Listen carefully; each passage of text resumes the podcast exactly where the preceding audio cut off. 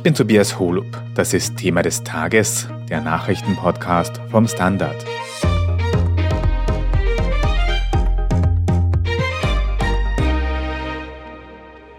Die Maskenpflicht dürfte in Österreich zurückkehren, auch wenn die politischen Aussagen dazu noch nicht ganz eindeutig sind.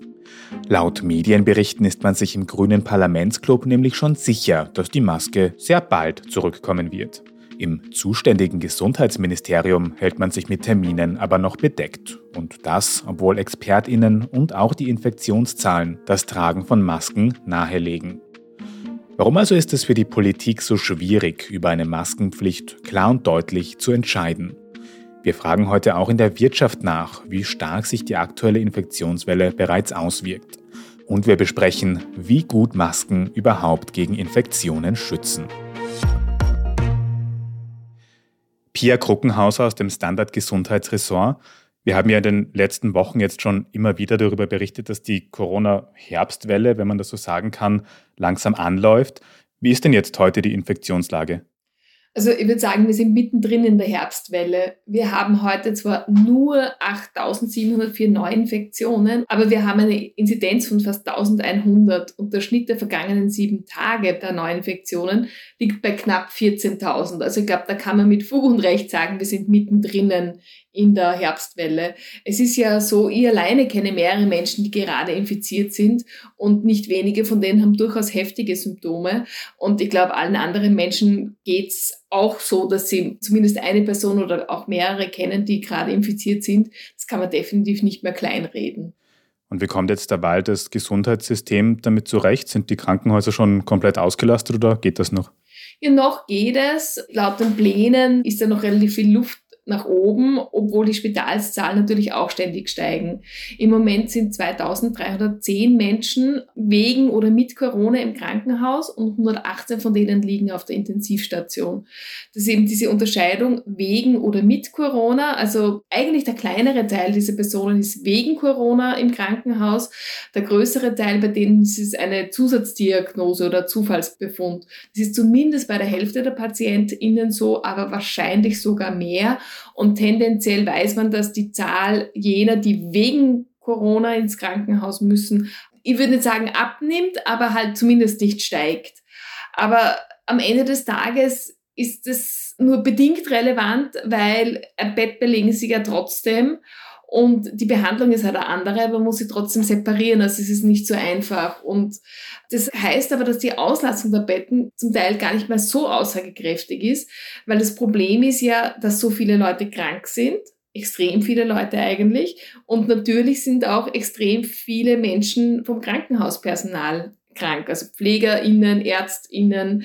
Man hat ja immer wieder gehört, dass teilweise kurzzeitig Betten gesperrt werden mussten. Das hat jetzt nicht immer mit den Corona-Zahlen zu tun, aber da gibt es schon so Fälle, dass man einfach hier kurzfristige Maßnahmen treffen muss, weil es eben auch im Personal so viele Ausfälle gibt. Und wenn das alles zusammenkommt, dann ist es natürlich ein Problem. Mhm. Und je schwieriger die Situation rund um die Corona-Lage wird, desto mehr kommt eben auch das Thema Maskentragen wieder ins Gespräch. Jetzt habe ich übers vergangene Wochenende von Gerüchten gelesen, dass es in Österreich schon sehr bald wieder eine generelle Maskenpflicht geben könnte. Irene Brickner, du beobachtest das für die Standard Innenpolitik-Redaktion. Was hat es auf sich mit diesen Gerüchten? Naja, es dürfte damit zu tun haben, dass am vergangenen Freitag die staatliche Covid-Krisenkoordination, also die GECKO, empfohlen hat, eine Maskenpflicht in bestimmten Bereichen in Erwägung zu ziehen. Und jetzt übers Wochenende, da war dann die Bundespräsidentschaftswahl, da waren alle abgelenkt. Und am Abend dieses Wahltags hat die Sigrid Mauer, die Clubchefin der Grünen, gesagt, ja, die Maskenpflicht wird wohl zurückkehren in bestimmten Bereichen. Sie hat gemeint, es wird in den Innenräumen sein, öffentlichen Verkehrsmitteln, weil derzeit ist das ja nur in Wien so, sowie dem Lebensmittelhandel. Also es dürfte schon ernsthaft wieder diskutiert werden. Mhm. Jetzt ist aber für diese Entscheidung nicht die grüne Clubchefin verantwortlich, sondern der ebenfalls grüne Gesundheitsminister Johannes Rauch. Was sagt der zu einer Wiedereinführung der Maskenpflicht? Na, ich und andere Kollegen versuchen seit Freitag und auch gestern wieder aus dem Gesundheitsministerium konkrete Äußerungen dazu zu bekommen. Im Großen und Ganzen wird von dort aus gesagt, dass man abwarten möchte, noch wie diese Woche sich entwickelt, was die GECO sagt und was die Corona-Kommission auch noch konkret sagt und dann zu einer Entscheidung kommen. Ich habe in dem Zusammenhang auch oft vom 23. Oktober als Stichtag für eine Maskenpflicht gelesen. Warum ist das so? Das ist schlicht nur der Tag, an dem eine neue Corona-Maßnahmenverordnung beschlossen werden muss, weil die letzte ist am 23. Juli beschlossen worden und die läuft immer für drei Monate und es muss einfach eine neue Verordnung, ob die jetzt gleich ist oder anders, bis dorthin beschlossen werden. Aber müssen wir dann davon ausgehen, dass eine Maskenpflicht quasi mit diesem 23. Oktober kommen muss oder könnte sie auch früher schon kommen? Es könnte durchaus früher kommen und genau das ist schon wieder meiner Ansicht nach das Unangenehme an dieser Situation, nämlich es ist schon wieder alles im Fluss, es gibt keine konkreten Aussagen. Eine Politikerin, die Sigi Maurer, sagt etwas, als ob sie das schon wüsste. Im Ministerium bremst man und sagt, man muss sich's anschauen, aber notwendig wär's. Also es ist kommunikativ überhaupt nichts gelernt worden in den letzten zweieinhalb Jahren. Hm. Was glaubst du, warum das so ist? Also wie gut Masken gegen Infektionen schützen, das können wir gleich noch mit unserer Gesundheitsredaktion besprechen. Aber Maskenpflicht klingt für mich jetzt im ersten Moment nach einer relativ kleinen Maßnahme im Vergleich mit Lockdowns oder ähnlichem.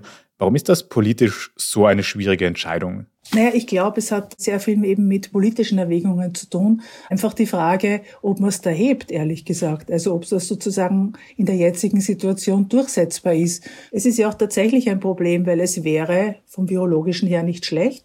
Es ist nicht so eine schreckliche Maßnahme, dass man damit nicht leben kann. Aber ich glaube nicht, dass es in irgendeiner Form mehrheitsfähig derzeit ist in Österreich. Genauso wenig wie in allen anderen europäischen Ländern. Also ich war letztens in Budapest, jeder Zweitausendste vielleicht tragt dort freiwillig eine Maske. Es ist eine andere Situation, einfach auch von der Gesellschaft her. Wie ist denn dann deine Einschätzung quasi als politische Beobachterin? Glaubst du, dass die Maskenpflicht wirklich zurückkommen wird und wann glaubst du, könnte sie zurückkommen? Es ist für mich schwer einschätzbar, weil der Johannes Rauch immer gemeint hat, er will sozusagen so wenig einschneidende Maßnahmen wie nur möglich. Es ist nicht einschneidend, wenn Leute Masken tragen, aber es würde schon wieder bedeuten, dass es eine Pflicht gibt, dass man gegen eine Pflicht verstoßt oder nicht gegen eine Pflicht verstoßt. Es würden wieder Diskussionen losgehen. Von dem aus würde ich meinen, vielleicht macht das nicht. Auf der anderen Seite aber glaube ich, wenn die Zahlen weiter steigen, wobei ja diese Zahlen auch mittlerweile ganz, ganz schwer zu interpretieren sind, auch, wie man dann gehört hat, die Zahlen bezüglich der Hospitalisierungen. Das heißt, es ist in gewisser Hinsicht ein Blindflug. Und ich persönlich denke mir, eine Verordnung, eine Regel, die man aufstellt als Politiker oder Politikerin, sollte, wenn es geht, zumindest von einer relativen Mehrheit befolgt werden. Obwohl es notwendig wäre, dass die Leute Masken tragen, sagen die Virologen. Ich fände es irgendwie nicht gut, wenn eine Pflicht existiert, die von den allermeisten ignoriert wird. Wir werden dann sehen, wie das Gesundheitsministerium entscheidet, ob und wann eine Maskenpflicht kommt. Je nachdem werden wir vielleicht schon bald wieder miteinander reden. Vielen Dank aber mal für diese Einschätzung, Irene Brickner. Danke dir auch. Was die aktuelle Corona-Welle für die Arbeitswelt bedeutet und wie auch dort die Akzeptanz für eine Maskenpflicht wäre, das besprechen wir gleich nach einer kurzen Pause. Bleiben Sie dran. Ich bin die Franziska. Ich bin der Martin. Und wir wollen besser leben. Lohnt sich 10.000 Schritte zu gehen jeden Tag? Ist das Großraumbüro wirklich so schlecht wie sein Ruf? Spoiler, ja. Bringt's was, Intervall zu fasten? Wir fragen die, die es wirklich wissen und probieren es auch gleich selber aus. Bei Besser Leben, jeden Donnerstag eine neue Folge. Ja, und wir haben ja jetzt schon gehört, wie wichtig eben auch die Akzeptanz in der Bevölkerung für die Maske ist. Und ein großer Punkt ist da eben auch der Arbeitsplatz. Andreas Danzer aus der Standard Wirtschaftsredaktion. Wie stehen denn jetzt Wirtschaftsvertretungen zu einer möglichen Wiedereinführung einer Maskenpflicht? Also im Handel zum Beispiel reagieren die Vertreter wenig überraschend sehr allergisch auf die Idee. Der Geschäftsführer vom Handelsverband, Rainer Will, sagt zum Beispiel, dass weder die Infektionszahlen noch die Situation auf den Intensivstationen das rechtfertigen würden. Und er plädiert dafür, dass man Menschen nach fast drei Jahren Pandemie mehr Eigenverantwortung zumuten kann. Und was natürlich auch dazu kommt, der sorgt sich wegen der Personalsituation. Die ist im Handel sowieso nicht übertrieben gut. Und er fürchtet, dass, wenn eine Maskenpflicht zurückkommt, noch viel mehr Menschen kündigen würden. Und recht ähnlich sieht man das auch in der Wirtschaftskammer. Da heißt es, der Weg zur Normalität müsse weitergegangen werden und jetzt eine Maskenpflicht wieder einzuführen, das wäre nur Symbolpolitik. Und sowohl die Kammer als auch der Handelsverband pochen natürlich darauf, dass Geschäfte sowieso nie Infektionshotspots gewesen sind. Jetzt habt ihr im Team auch bei einigen Unternehmen angerufen und nachgefragt, wie eben die es mit den Masken halten. Habt ihr da vielleicht auch Unternehmen gefunden, die freiwillig Maskenpflicht quasi eingeführt haben im Unternehmen? Was habt ihr da für Rückmeldungen bekommen? Ja, also wir haben heute vor allem die Konzerne angerufen. Und da ist die Situation durchaus unterschiedlich. Also bei der OMV zum Beispiel haben sie die Maskenpflicht gar nie aufgehoben, außer am persönlichen Arbeitsplatz. Beim Verbund kommt sie ab nächste Woche wieder und da wird an den Verwaltungsstandorten die Belegschaft halbiert. So eine 50-50-Regelung gibt es auch auf dem Campus von der Erste Group. Maskenpflicht haben die aktuell keine, aber wenn sie kommen würde, würden sie sie wieder einführen. Die Mitarbeiter von der Post tragen aktuell nur dann Maske, wenn es vorgeschrieben ist, sprich wenn sie zum Beispiel in ein Pflegeheim oder ein Krankenhaus etwas ausliefern müssen. Und bei den Austrian Airlines ist es aktuell kein Muss, außer ein Flug geht in ein Land, wo Maskenpflicht herrscht. Ich bin aber kürzlich mit der Auer geflogen und da hat es keine Maskenpflicht gegeben, weder in Österreich noch in dem anderen Land. Und die Flugbegleiterinnen und Flugbegleiter haben trotzdem den ganzen Flug lang die Maske getragen. Mit steigenden Infektionszahlen könnten jetzt auch Krankenstände wieder ein großes Problem werden, dass eben ein großer Teil der Belegschaft ausfällt. Hast du da auch Rückmeldungen bekommen, wie sehr man das in den Unternehmen aktuell spürt? Da sind die Rückmeldungen recht ähnlich, aber es ist schwer zu sagen. So wie es momentan gesetzlich geregelt ist, dürfen die Betriebe nicht erheben, aus welchem Grund die Leute im Krankenstand sind. Sprich, die wissen das größtenteils gar nicht so genau. Aber ich habe mir von der Gesundheitskasse die Krankenstandszahlen ausheben lassen, wie es momentan aussieht mit den Krankenständen. Und da merkt man schon, dass es aktuell mehr gibt als vor einem Jahr um die Zeit eine genaue Aufschlüsselung, was da jetzt Covid ist und was nicht, kann man daraus aber trotzdem nicht machen, weil wenn jetzt jemand grippig ist und keinen Test macht, dann gilt er nicht als Covid-Fall, könnte aber trotzdem einer sein. Also dadurch, dass sich ja nicht jeder testen lässt, ist es schwierig. Mhm. Und wie ist jetzt so deine Gesamteinschätzung nach deinen Gesprächen mit verschiedensten Konzernen, Unternehmensvertretungen? Würde man deine Maskenpflicht quasi akzeptieren, wenn sie wieder eingeführt wird? Naja, richtig glücklich macht es natürlich niemanden und es ist jetzt schwer, das für alle herunterzubrechen, aber es zeichnet sich so ein leichter Trend ab, dass vor allem jene Unternehmen, die auf physischen Kontakt mit Kundinnen und Kunden angewiesen sind, die Maskenpflicht natürlich stärker ablehnen. Die fürchten halt ums Geschäft. Aber durch die Bank sagen alle, sollte die Verordnung wieder kommen, dann würden sie sich natürlich daran halten. Also wirklich gemischte Rückmeldungen aus der Wirtschaftswelt. Vielen Dank für diese Eindrücke, Andreas Danzer. Danke, ciao. Pia, kommen wir nochmal zurück zu dir und zur wissenschaftlichen Perspektive. Kannst du uns nochmal erinnern, wie gut schützt denn jetzt eigentlich so eine Maske vor einer Corona-Infektion? Also da muss man davor mal sagen, alleine die Logik sagt ja schon, dass die Maske schützt. Wenn ein Virus über ausgeatmete Tröpfchen verbreitet wird und diese Tröpfchen durch eine Maske abgefangen werden, dann kann sich das Virus schlechter ausbreiten. Der Erfolg hängt natürlich von mehreren Faktoren ab nämlich dass die Maske richtig getragen wird, dass alle Menschen sie tragen. Wenn diese Komponenten stimmen, dann wirkt sie natürlich besser, als wenn sie nur die Hälfte trägt und so weiter.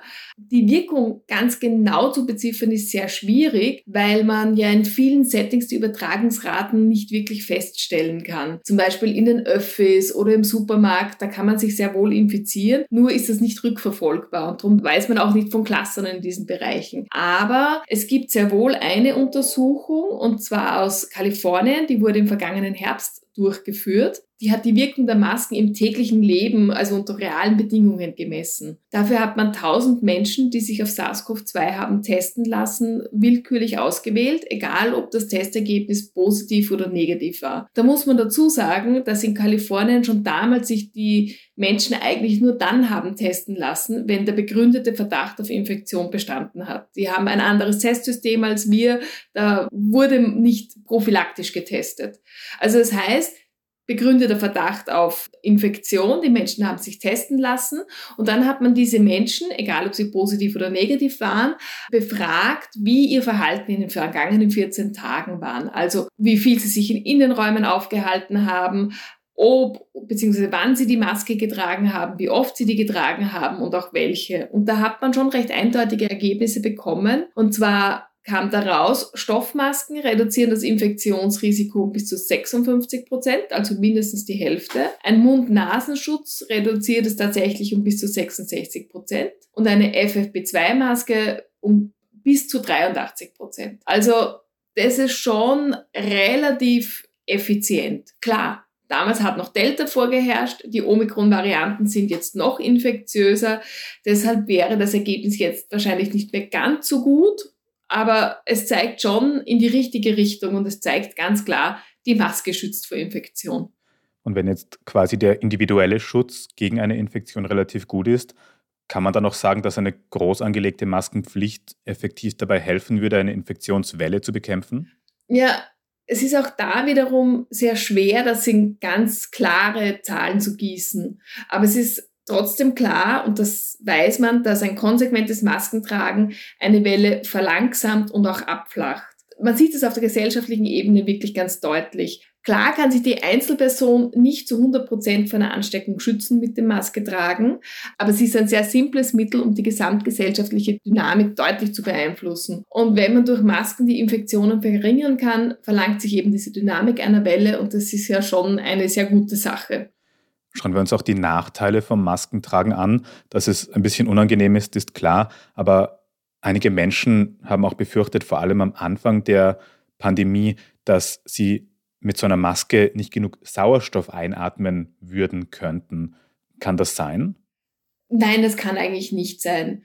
Natürlich ist das individuelle Gefühl hier sehr wichtig und vor allem, wenn man sich anstrengt, bekommt man dann doch etwas schwerer Luft. Das ist nicht von der Hand zu weisen. Das ist auch mühsam und unangenehm, aber es ist nicht gefährlich und wirkt sich im Normalfall, also bei normal gesunden Menschen, definitiv nicht negativ auf die Arbeitsleistung aus. Da wird immer die erhöhte CO2-Belastung durch die Maske als Argument ins Rennen gebracht. Aber es gibt auch mehrere Studien, die zeigen, dass hier keine Gefahr besteht. Also man hat zum Beispiel Rettungssanitäter untersucht, die in voller Montur mit schwerer Ausrüstung drei Stockwerke hinaufgerannt sind und dann in einer Puppe Wiederbelebungsversuche gemacht haben. Und da hat man ganz klar gesehen, die Ergebnisse waren gleich effizient, egal ob die Rettungssanitäter beim Hinauflaufen Maske getragen haben oder ob sie die nicht getragen haben. Und man hat auch die kognitive Leistung von Menschen untersucht. Und da hat man sie zum Beispiel auf ein Ergometer gesetzt, 20 Minuten radeln lassen und dabei komplizierte Rechenaufgaben lösen lassen unter Zeitdruck. Und auch da hat man gesehen, dass die Ergebnisse gleich gut waren oder gleich schlecht, egal ob man Maske getragen hat oder nicht. Klar, man kann Kopfschmerzen davon bekommen ab und zu, manche bekommen auch Pickel. Natürlich hat man manchmal das Gefühl, dass man zu wenig Luft bekommt, aber es gibt keine nachweisbare gesundheitliche Gefahr und das hat auch eine Metastudie von über 5000 Studien gezeigt. Die hat eben 5000 Studien analysiert auf die gesundheitsschädlichen Auswirkungen der Maske und da hat man einfach keine Hinweise gefunden, die wirklich sich durchgezogen hätten. Und jetzt im Winter, wo auch die Grippeinfektionen wieder zunehmen, stelle ich mir auch die Frage, schützt das Masketragen mich dann eigentlich auch davor, dass ich mich eben zum Beispiel mit der Grippe oder eben mit anderen Krankheiten anstecke? Na klar schützt das davor. Die Maske schützt vor allen Krankheiten, die über die Atemluft übertragen werden. Das ist ja auch der Grund, warum es in den vergangenen beiden Wintern eigentlich keine Grippewelle gegeben hat. Und deshalb fürchtet man sich heuer auch vor einer besonders intensiven Welle, sollten die Menschen die Maske nicht tragen. Das Immunsystem ist ja lange nicht geprimed oder getriggert worden. Das heißt, die Antikörper sind zurückgegangen gegen die Influenza und das funktioniert ja bei der Influenza genau gleich wie bei Corona. Und auch Verkühlungen werden wieder mehr. Schon jetzt ist gefühlt jede dritte Person verschnupft. Und eine Maske würde hier mit Sicherheit auch diese Infektionen verringern. Das ist jetzt für mich auch ein starkes Argument, wenn ich mich vor dem Schnupfen auch noch schützen kann damit. Aber Pia, das klingt jetzt alles für mich, als wäre das Masketragen ein recht einfaches und auch effektives Mittel, um Infektionen eben vor allem auch mit Covid zu vermeiden. Was denkst du denn, warum die Maske in der Bevölkerung trotzdem oft so extrem unbeliebt ist? Die Maske ist natürlich keine Garantie dafür, dass man nicht krank wird, aber sie ist, wie du sagst, ein recht guter Schutz. Warum die Maske so unbeliebt ist, oder bei vielen, ja nicht bei allen, ich denke, da muss die Maske für etwas anderes herhalten. Die Pandemie dauert schon so lange, sie nervt uns, man will sie endlich loswerden. Mit vielen Maßnahmen ist man nicht einverstanden. Dieser Unmut wird quasi auf die Maske als Symbol projiziert. Und ich habe den Eindruck, die Maskendebatte ist über weite Strecken eher eine psychologische als eine virologische. Und sie nicht zu tragen, ist in gewisser Hinsicht auch ein Protestakt. Ob das Protest ist gegen die Maßnahmen, gegen die Regierung oder gegen die Pandemie generell, ist da nicht so klar. Aber man muss sich halt schon in Erinnerung rufen, gegen die Pandemie protestieren, das funktioniert halt nicht, weil klar nervt sie uns alle mittlerweile, mich genauso, aber das ist dem Virus egal. Und deshalb sollte man einfach rational sagen, okay, nützt mir die Maske was? Dann trage ich sie halt in gewissen Settings. Dann wäre diese ganze Diskussion auch erledigt. Frust über die Pandemie auf der einen Seite, auf der anderen Seite die Möglichkeit, die Gefahr von verschiedensten Infektionen ein bisschen niedriger zu halten. Ob mit Maskenpflicht oder vielleicht auch mit freiwilligen Masken tragen, muss dabei noch eben jeder für sich entscheiden. Vielen Dank mal dir für diese Einschätzung, Pia Kruckenhauser. Sehr gerne. Wir sprechen in unserer Meldungsübersicht jetzt dann gleich noch über die anhaltenden Angriffe in der Ukraine und über das finale Ergebnis bei der Bundespräsidentschaftswahl. Wenn Sie unsere journalistische Arbeit hier beim Standard in der Zwischenzeit aber schon unterstützen möchten, dann können Sie das zum Beispiel tun, indem Sie ein Standard-Abo abschließen. Wenn Sie unseren Podcast über Apple Podcasts hören, können Sie uns dort auch ganz direkt mit einem Premium-Abo unterstützen. Vielen Dank für jede Unterstützung, das hilft uns sehr. Jetzt aber dranbleiben, gleich gibt's die Meldungen.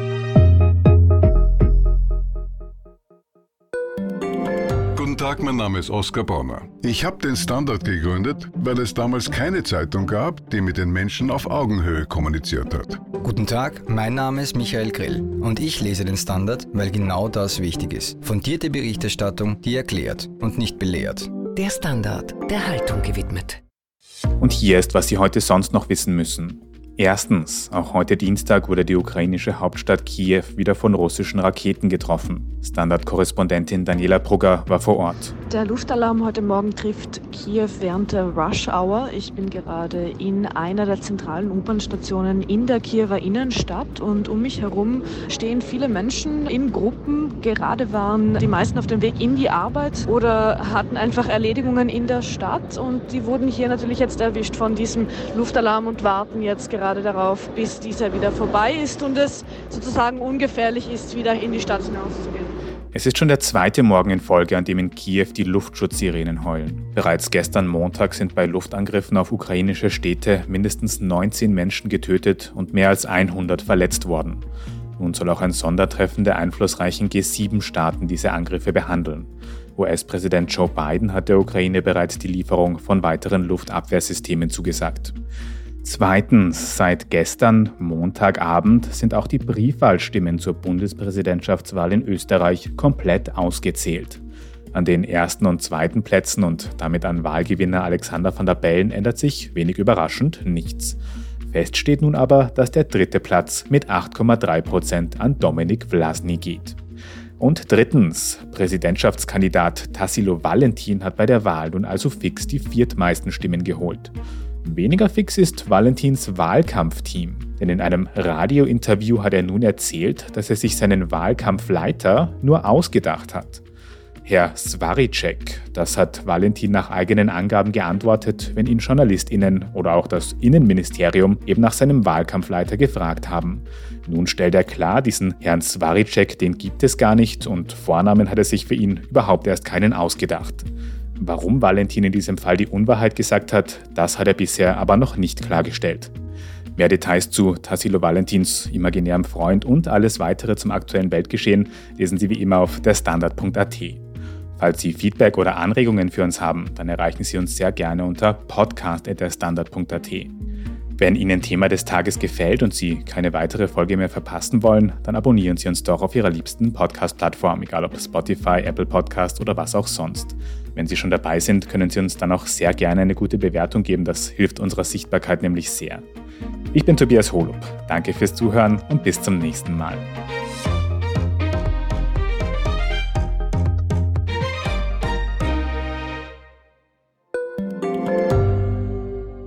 Frisst die Inflation mein Erspartes auf? Soll ich mein Geld in Aktien stecken? Und wie funktionieren eigentlich Kryptowährungen? Ich bin Davina Brumbauer. Ich bin Helene Dallinger. Und ich bin Max Leschanz. Im neuen Standard-Podcast Lohnt sich das? sprechen wir über alles rund ums Thema Geld und Geldanlage. Wie man in Aktien investiert, ob der Traum vom Eigenheim noch realistisch ist und was genau hinter einem NFT steckt, im Gespräch mit ExpertInnen gehen wir jede Woche diesen und vielen weiteren Fragen auf den Grund. Lohnt sich das? Der Standard-Podcast über Geld findet ihr auf derstandard.at, auf Apple Podcasts, auf Spotify und überall, wo es Podcasts gibt.